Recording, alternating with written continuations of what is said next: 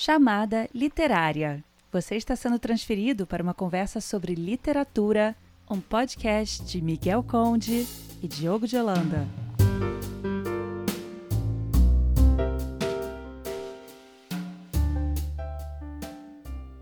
Olá, bem-vindos. Eu sou Miguel Conde e nessa edição do Chamada Literária, meu colega Diogo de Holanda conversa com a escritora Giovanna Madalosso, está lançando pela editora Todavia o romance Tudo Pode Ser Roubado.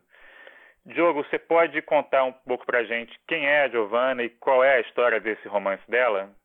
Claro, Miguel. Giovana é uma escritora de Curitiba, mora em São Paulo desde 2001, é roteirista, trabalha com publicidade, trabalhou uma parte da vida com publicidade e publicou o primeiro livro dela há dois anos, um livro de contos chamado A Teta Racional. Livro que recebeu muitos elogios, chegou a ser finalista do prêmio Clarice Lispector da Biblioteca Nacional e, enfim, que e, gerou naturalmente curiosidade sobre essa estreia em romance dela. Esse livro tudo pode ser roubado, que é um título já bastante instigante. Né? Esse livro é, tem uma é, personagem narradora em comum, que é uma garçonete de um restaurante da moda em São Paulo. Uma garçonete que tem um grande um talento especial, que é o de eh, seduzir e de roubar os clientes. Né? Uh, rouba sobretudo eh, roupas e acessórios que ela encontra na casa desses clientes. Um dia, essa garçonete recebe eh, de um cliente desconhecido uma eh, missão especial, que é roubar um exemplar raríssimo do Guarani, o romance do José de Alencar, que tinha sido arrematado por um professor de literatura. E a partir disso, eh, a, digamos que as tentativas para consumar esse golpe passam a ocupar o lugar central na trama. E, Diogo, eh, parece que a Giovana chegou a trabalhar como garçonete, certo? Mas esse, até onde a gente sabe, pelo menos, é o único elemento autobiográfico desse romance. Bom, imagino que sim, Miguel. Ela teve uma experiência é, mais ou menos remota é, em restaurantes. A família dela tem restaurantes em Curitiba é, e ela trabalhou algum tempo, bastante tempo atrás, como hostess em um deles e depois como garçonete mesmo em Nova York, no, no ano que ela viveu ela disse que foi uma garçonete horrível, foi demitida nas duas ocasiões, mas que guardou dali um material é, interessante para uma narrativa. Ela tinha, inclusive, escrito um conto protagonizado por uma garçonete e agora pegou isso para esse romance. O que eu acho é, interessantíssimo nessa personagem é esse é, duplo trânsito que ela faz entre o que é, é oculto, entre o que não quer ser mostrado e aquilo que é deliberadamente exposto. Né? Ou seja, ela como ladra invade os espaços íntimos, né, as zonas proibidas, e como garçonete de um restaurante eh, badalado é uma testemunha privilegiada das ostentações eh, de uma parte da sociedade, né, da, da, elite paulistana eh, em particular. Acho, eu acho um livro, entre outras coisas, muito bom sobre São Paulo, sobre São Paulo e também sobre as inúmeras máscaras que as pessoas usam para disfarçar a solidão. Solidão é, a gente falou do começo da obra dela, é também um tema muito presente nos, nos contos eh, de Apeta Racional. Tá certo. Vamos ouvir então agora a conversa do Diogo com a Giovana Madalosso. Lembrando que o Chamada Literária tem o apoio da revista Pessoa e pode ser acessado no site www.revistapessoa.com ou pela loja do iTunes.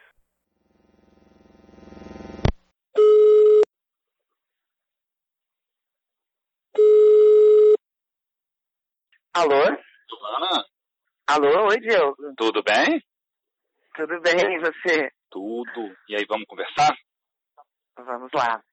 Giovana, numa entrevista mais ou menos recente para a BBC, o John Benville, aquele escritor irlandês, disse que todo escritor é um ladrão.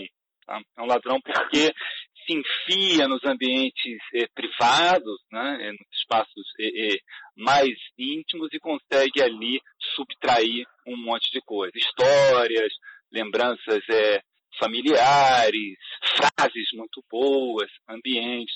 Eu estou citando John Benville, mas eu podia falar de outros autores, como Pilha, Juan Gabriel Vázquez, que usam essa imagem do ladrão para falar do escritor.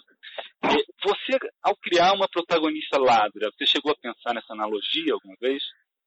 Uh, não. Por incrível que pareça, agora depois de ouvir parece tão óbvia, né? É fantástica realmente. É, é, um ladrão, um escritor, realmente é, um, é, uma pessoa perigosa, inclusive no âmbito doméstico, uhum. porque a gente tira tanto das pessoas que estão perto da gente que nem imaginam que estão sendo surrupiadas, né? Uhum. Uh, mas não, nunca tinha chegado a pensar nessa imagem, não. Você, é, para escrever esse livro, você imagina quais foram as suas principais vítimas assim de roubo, os principais meios é, dos quais você se apropriou de, de situações? Além né, da, é, da, minha, da minha profissão de roteirista, tudo, eu sou uma grande observadora e eu frequentei muito a noite paulistana, eu saía muito. Uhum. Eu, desde cedo, eu já tive fanzine, Uhum. Então, assim, eu frequentei muito o underground, eu saí muito, eu sempre gostei muito de ir a festas, assim, de uhum. sair e, do, e tava numa festa, ia para uma outra festa, passava às vezes as madrugadas, né, na rua e, e essa quantidade de ambientes que eu acabei conhecendo uhum. é, me ajudou muito a escrever o livro. Mas você chegou a trabalhar como em alguma em algum momento como garçonete, algum trabalho? Sim, eu trabalhei é, eu trabalhei com. A minha família tem restaurante em Curitiba. Ah, eu vi na, internet um restaurante Madaloso. Exato, eu fui host de um dos restaurantes, não do Madaloso, mas de um outro restaurante da minha família. Fui inclusive mandada embora porque eu era uma péssima hostess. Fui demitida pelo meu próprio pai. mas assim, dentro do restaurante, eu sei, isso me ajuda muito. Isso foi definitivo para eu conseguir construir essa personagem, né? Porque eu fui criada dentro do restaurante. Então eu, eu de fato sei tudo o que acontece dentro do restaurante, na cozinha e no salão com os garçons e tudo. E depois, é, com 22 anos, eu fui estudar roteiro de longa-metragem em Nova York, na NYU. Uhum. Enquanto eu estudei, morei em Nova York, na NYU, eu trabalhava também como garçonete. Uhum. E lá também fui uma péssima garçonete, trabalhei com isso também, depois é, de alguns meses fui mandada embora porque eu sou uma garçonete um pouco relapsa, que conversava demais com os clientes, acabava deixando a outra mesa é, a meia deriva. Uhum. Mas tudo isso é, me ajudou muito, me ajudou bastante. Você se lembra quando que esse olhar da garçonete pareceu a você uma perspectiva interessante para uma narrativa? É, o que aconteceu, na verdade, é que eu já tinha essa personagem, porque quando eu estava escrevendo contos, e eu comecei escrevendo contos, eu escrevi muitos contos. E, bom, alguns deles viraram a teta racional e alguns não entraram nessa, nesse volume de contos, porque eu achei que não tinha a ver com o assunto central, ou pelo volume. Eu tinha um conto muito longo que já tinha essa garçonete. Hum. Só que era isso, ele era muito longo e eu achei que ele também tava, não estava tão bem na temática do livro. E depois, quando eu terminei o, livro de contos, e aí eu estava procurando, cavando uma ideia para romance, eu topei de novo com esse meu conto. E quando eu vi, quando eu reli, com um olhar fresco, já bem desprendido, eu percebi que a Garçonete tinha um potencial muito grande como narradora talvez até por ser uma narradora muito atípica. Eu parei para pensar e falei, puxa, eu nunca vi, eu nunca vi isso, nunca vi nada parecido. Uhum. E eu achei que devia investir ali. Uhum. E no conto, a garçonete já era, já roubava. O que, que é, é, ganhou em termos temáticos do conto para o romance? Então, ela já roubava, bem parecido, mas ela roubava as, as coisas mais miúdas, né? Aí, o que, que eu pensei? Eu falei, puxa, eu acho que é muito bacana ela ter esses pequenos roubos, mas eu preciso de uma, de uma, uma história central, eu queria ter alguma coisa mais forte que puxasse essa narrativa. E aí eu achei que ela tinha que se envolver em algum roubo mais desafiador. E aí, né, a vida é muito interessante, porque aí eu acabei juntando isso uma outra ponta de interesse, porque há uns 10 anos, mais ou menos, eu estava em Lisboa e eu entrei num sebo, assim, meio por acaso, e eu acabei descobrindo ali que eu não sabia até então que algumas obras podiam ter um valor muito alto, né? Na ocasião, esse alfarrabista em Lisboa me contou sobre os Lusíadas, que estava avaliado em 150 mil euros, uh, que Dom Quixote na Europa estava avaliada a primeira edição em 500 mil euros. E isso ficou na minha cabeça, desde então nunca mais saiu, fiquei muito interessada pelo mercado de livros raros. Uh, principalmente, tinha muito interesse em saber quem eram essas pessoas né, que compram os livros, uh, até por ser um objeto assim muito peculiar, né? Porque a gente vê os valores altos assim no mercado de artes plásticas e tal, mas o livro é curioso porque esses livros raros eles já estão tão fragilizados que as pessoas não conseguem nem manusear. Então me intrigava muito saber quem pagava um valor tão alto por uma peça que, né, não ia ser contemplada, não ia poder ser quase tocada. É, bom, então eu fiquei com essa pulguinha. Eu tinha essa história dentro da minha cabeça, eu tinha os catálogos que eu peguei no alfarrabista, e aí na hora as duas peças se juntaram. Eu falei, puxa, se ela tem que roubar alguma coisa desafiadora, cara, interessante, é um livro. Né? Então foi assim. Uhum. E agora, por que, uh, não sei se vai saber me responder isso, por que o Guarani? Por que você escolheu como uh, o, o, livro encomendado aí a Gartonete uma edição rara do Guarani e não um outro livro? Assim, Senhora, Lucila, eh, alguma razão especial, Giovanni? Não, não, eu tinha lido o Guarani na época do vestibular, não tinha nenhum enfim, claro que tem muita admiração, né, respeito pelo livro, mas não tinha nenhum carinho especial. Mas aí o que aconteceu? Eu fui atrás das obras que seriam relevantes aqui no Brasil, que poderiam ter um bom valor de mercado. Então, eu diria que meu, a minha motivação para escolher foi narrativa mesmo. Eu tinha que ter uma obra que pudesse ser muito desejada, que pudesse ser desejada por um professor universitário, porque aí eu já, já tinha pensado nesse personagem de Cícero. E aí eu fui aqui visitar os negociadores de livros raros em São Paulo, que é até uma coisa que eu não sabia, não é nenhum lugar aberto, não é nenhuma livraria, né? É, você é recebido a portas fechadas em alguns apartamentos. Então eu tive no lugar especificamente de Itaim, que foi incrível visitar, assim, porque tinha muita coisa bacana, não dava para encostar, coisa que você tem que pegar de luva, né? Uhum. E ali, conversando com esse negociador, eu achei que o Guarani seria uma boa opção. Uhum. Mas é, muito pautada mesmo pelo valor que essa obra poderia ter hoje no mercado e pelo apelo que ela teria para esse personagem. Eu fiquei pensando hoje de manhã sobre isso é, do José de Alencar, por que o Guarani, e lembrei dos outros títulos do Alencar, é, Lucila, Diva, Senhora, lembrei é, que o, o, Alencar, como o maior autor é, romântico do Brasil, um dos maiores, e foi um dos responsáveis por uma cristalização uma imagem muito é, domesticada da mulher, uma mulher, é. enfim, pura, idealizada, que contrasta muito com a sua protagonista, né? A sua protagonista, uma personagem ali que fala de sexo é, de uma maneira muito desenvolta. Por outro lado, eu não sei se a gente pode chamá-la, queria que você desse a sua opinião, é, de é, uma feminista, né? Assim, como é que você vê o seu livro diante desse do fortalecimento do feminismo no Brasil? É, primeiro, claro que eu penso em tudo isso, mas primeiro, antes de mais nada, quando eu sento para criar, primeiro tem um processo muito intuitivo. Os, os personagens vão surgindo para mim sem que eu pare para pensar, nossa, acho que eu vou querer fazer alguém de tal tipo. Eu, eu acho que o que acontece para mim é que eu sou muito guiada pela voltagem narrativa das coisas. Uhum. Estou muito interessada em ter bons personagens, uhum. em primeiro lugar. Então, primeiro a garçonete veio para mim, eu comecei a desenrolar a história, eu comecei a criar os outros personagens.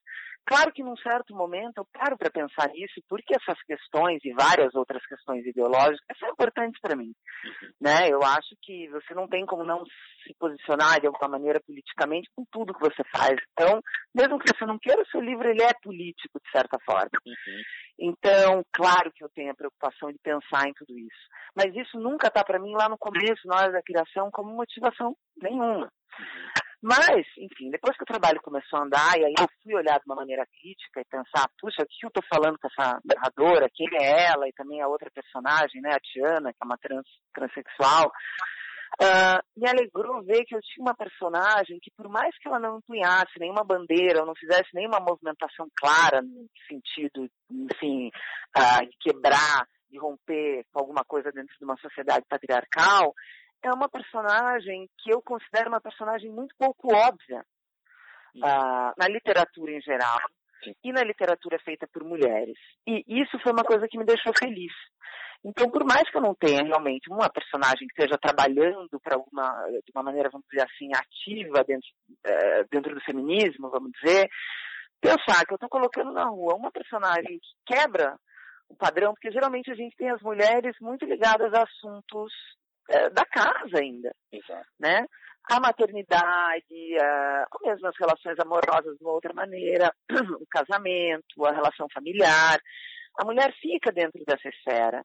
Às vezes a gente vê a mulher tentando romper com essa esfera, mas uma coisa é, quase numa, num sentido de se mimetizar com o mundo masculino. Uhum. Mas uma personagem assim eu achei legal, uma personagem que não tem nada a ver com nada.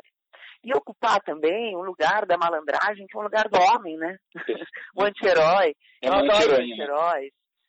É, uma anti-heroína, finalmente, eu fiquei pensando, não, não lembro, assim, até agora, na literatura, talvez eu esteja muito enganada e provavelmente estou, mas não me ocorre facilmente nenhuma outra desse tipo. Então, eu acredito que mesmo que eu não traga um discurso com ela, eu consigo uh, provocar um rompimento nesse sentido e isso já me deixa satisfeita. Pode, posso pedir para você ler um trecho é, que eu acho, enfim, que é, representa é, bastante essa personagem, uma passagem com o pastor, quando ela vai uhum. servir um vinho para aquele pastor é, que está ali esbanjando no restaurante? Tá joia. Vamos lá. Me aproximo com a garrafa e exibo o rótulo para o loiro. Ele tira os olhos da menina e, em vez de posá-los sobre a estrela azul e dourada da vinícola, pousa logo abaixo, sobre o meu quadril. Sirvo a taça. Ele prova e diz que está ótimo. Em seguida, autoriza que eu sirva para o homem e para a mulher. Enquanto despejo aquelas gotas preciosas, quanto vale uma única delas, eu escuto o loiro comentando que no dia seguinte volta para o rio e já vai informar o pessoal da igreja sobre a nomeação do outro homem como bispo. Pela primeira vez, vejo o outro homem sorrir. A mulher dele levanta a taça e diz, viva. Os três estalam suas copas e depois bebem, o loiro olhando para o adolescente, que agora caminha em direção ao banheiro. Quando ele se inclina um pouco para frente, vejo seu blazer, agora pendurado na cadeira, é um Armani. Um Armani com abotoaduras Pierre Cardin. Sei que prometi para mim mesma dar um tempo nos roubos, mas o loiro mora em outra cidade, não vai me dar problema. É uma das poucas situações em que a protagonista é, digamos, uh, malvada realmente, humilha a sua vítima, né? É, querendo antecipar muito, né? É, e ela, de maneira geral, tem uma atração por pessoas é, mais solitárias. Né? As, as, vítimas de roubo são quase todas pessoas é, ali que estão numa situação de fragilidade, né? É, não é só o roubo que parece atrair ela. É, essa, essa sou eu. Acho que assim, eu, eu, eu para mim é um pouco assustador até, me faz ir correndo para terapia às vezes, porque eu fico olhando para tudo que eu escrevo e eu percebo, e tenho percebido cada vez mais, né? Até estou começando um livro novo agora e de novo eu vejo isso, que a solidão é um tema muito, é o meu tema mais, é o que, é o que mais salienta, assim. Uh, e eu acho que a solidão que aparece aí é a solidão que eu vi muito durante esses anos, que eu saí muito, que eu estava solteira, eu que, que fre frequentava shows, frequentava a noite, tinha os meus amigos, enfim, muito uh, frequentando a noite paulistana. E aí eu acho que é uma elaboração um pouco do que eu vi. Eu acho que as pessoas se batem mesmo para se relacionar. A gente vive numa cidade muito grande, eu acho que a gente tem uma questão aqui de isolamento urbano muito forte. Então é uma solidão que já me chamava atenção. Uhum. E eu resolvi colocar o foco sobre ela. Agora, comparando com o seu livro anterior, com a Teta Racional, e existe pelo menos uma, uma diferença, além, claro, da mudança de, de gênero, né, que é uma narrativa uh, menos autorreferencial, digamos assim. É, é claro uhum. que, que no Primos Contos é, do livro anterior tem muita invenção, evidentemente, é, mas eles trafegam ali por um universo que nos remete mais à sua vida mesmo, né? de estudantes, suas viagens, é, a maternidade. Aqui você acabou falando da sua experiência como garçonete, mas ele vai muito além de uma de uma narrativa autoficcional. Isso foi um desafio que você se propôs, Giovana? Você acha que você com isso deu um salto como escritora? Primeiro livro de contos ali eu estava testando algumas coisas. Eu comecei a escrever sem nem pensar se eu ia publicar, se eu conseguia publicar. Quer dizer, ao longo do trabalho ali eu percebi que sim, eu teria um livro, que daria certo, mas tem coisas que nasceram assim, testes e uh, de algumas angústias que eu precisava elaborar na literatura, principalmente quando eu tive minha filha. Então, ali não tinha como cair muito longe da autoficção. Eu acho que foi ótimo que tenha sido dessa maneira. Mas, de fato, quando eu terminei é, os contos, né, a, a Teta Racional, eu, queria, eu quis me desafiar. Quando eu falo, contei para você que eu fui para essa gaveta de contos para dar uma olhada para ver se eu tinha alguma personagem, eu fui procurar alguma coisa que estivesse longe da autoficção. E eu, e, e, era, e eu só tinha uma personagem dessa forma, que era Garçonete. E na hora eu falei, puxa, aqui tem uma oportunidade de eu experimentar uma coisa nova. E, e, e, foi legal, e foi desafiador mesmo, porque embora eu tenha me baseado em alguma outra coisa da minha experiência como garçonete, é um livro muito criado mesmo. Eu não vivi essas histórias, eu não fui a esses lugares, né? Eu não conheci nenhum bispo, é, nunca estive numa bar mitzvah como aquela, então foi um exercício criativo assim muito legal para mim. Agora, o, é, é, eu lembro, enfim, os comentários dela sobre literatura, também na, na ignorância assumida dela com autores, né, tem passagens muito divertidas. É, enfim, é, é, tudo isso dá um tratamento irreverente, às vezes debochado, né, para a literatura e para o cânone literário. Assim. Essa postura é uma postura que coincide com, com a sua, digamos, como é, autora você quer ter uma, uma digamos, uma atitude eh, insubmissa às, às, grandes referências eh, literárias? Ah, eu é insubmissa, não sei, tenho muito respeito por muita coisa, mas eu acho interessante a desacralização da literatura em alguns aspectos. Eu acho, eu acho que tem coisas que podem ser questionadas. Eu acho que tem obras que são incríveis. Uh, e, e, no, no, momento que elas foram feitas, elas provocaram uma ruptura, elas são fantásticas, devem ser respeitadas por isso, mas eu acho que a gente também tem que estar à vontade para falar que acha algumas delas chatas, difíceis de ler, quer dizer, existe um. Eu acho que a gente tem que estar, eu acho que a gente tem que estar mais à vontade para falar de literatura. Né? As pessoas têm muitos dedos para falar de muitas coisas, e eu acho que a partir do momento que a gente, vamos dizer assim, desacraliza a literatura, a gente fica mais à vontade para amar ela, entendeu? É, eu me interesso, eu acho bacana que ela possa se aproximar da gente, que ela não esteja ah, ah, num degrau acima. Uhum. O, e você isso é, é, influenciou na própria, enfim, na sua criação, ou seja, o seu livro é muito divertido, né? Você é, envereda por um humor que nem sempre é seguido pela, pelos escritores é, preocupados com a crítica, às vezes é associado como uma, por, é, com uma literatura mais comercial. Essa, esse seu olhar te deu mais liberdade. Então. Deu. E o humor, eu acho que o humor é uma coisa minha, até a Teta, que é um livro que é meio melancólico, tem alguns momentos de humor, eu não, não é uma coisa planejada o humor. Eu acho que é meio do meu jeito de pensar, assim, não tem, eu não teria nem opção, ah, não, vou, não vai ter nada de humor, eu não, não sei como fazer de outra maneira. Uhum. O romance explora muito, assim, com muita, muito deboche, com muita mordacidade, as máscaras né, sociais, né, as vaidades do meio artístico. Né? Ele, ele, se detém muito nos colecionadores de arte e nos artistas, enfim, ou pelo menos naqueles que se dizem artistas. Né? Tem uma festa muito divertida, enfim, em que a protagonista se vê ali meio perdida, né? E como é que você vê o meio literário? Assim, é, o meio literário hoje parece muito dependente dessas interações, também de festas, eventos. E como é que você escreveria sobre uma festa no, é, do meio literário? Eu acho bom, parecida com outras festas do meio artístico, mas é, que a gente vê no meio literário, né? É que as pessoas às vezes têm muito mais festa do que escrita, em certo sentido. Eu acho que isso é uma coisa da sociedade em geral, do momento que a gente está vivendo. É, a gente sabe, todo mundo discute isso, né? Existe uma preocupação bastante exacerbada das pessoas com a imagem. É, eu mesma me pego, às vezes, tendo essa preocupação que eu considero em alguns momentos maior do que eu deveria ter. E isso, às vezes, até acaba tirando, acaba roubando mais tempo nosso para tratar dessas questões, né? De estar e de aparecer e de como trabalhar essa imagem, do que o tempo dedicado ao trabalho em si. Aí isso eu acho perigoso. De resto, eu acho que desde que o mundo é mundo, a gente tem essas festas em que todo mundo veste essas máscaras e, e sempre será assim, né? E tá tudo certo com isso. Giovanni, para terminar, e qual livro da tua é, biblioteca não poderia ser roubado de nenhuma maneira? Qual roubo aí na sua biblioteca te causaria o maior dano emocional? Ah, Detetive Selvagem. Ele está acorrentado aqui, ninguém leva de jeito nenhum, está dentro de uma redoma. Olha, gostei da escolha.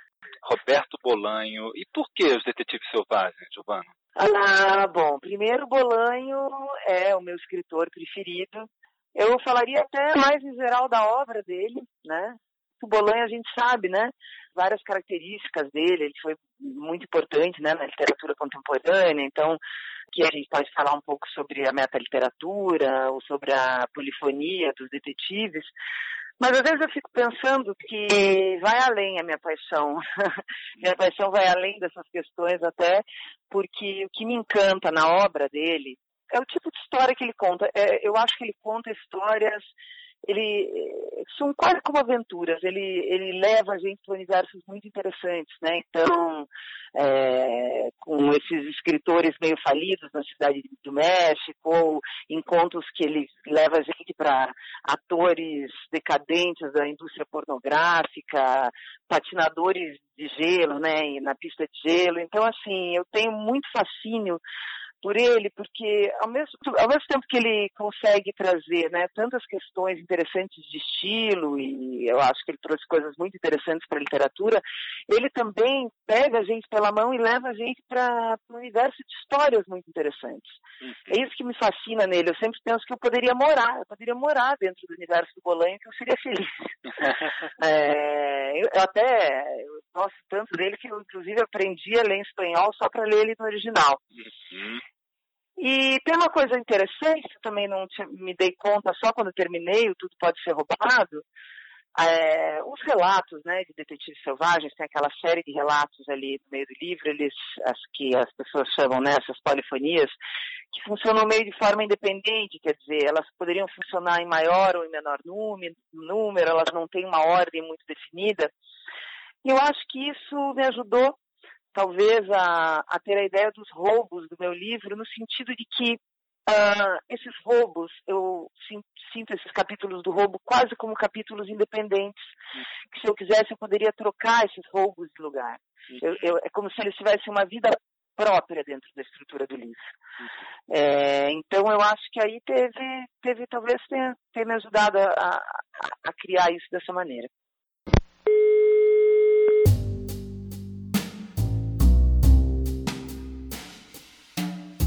Obrigada por acompanhar o Chamada Literária. Você pode baixar este e os próximos podcasts no site da Revista Pessoa, www.revistapessoa.com ou através do iTunes.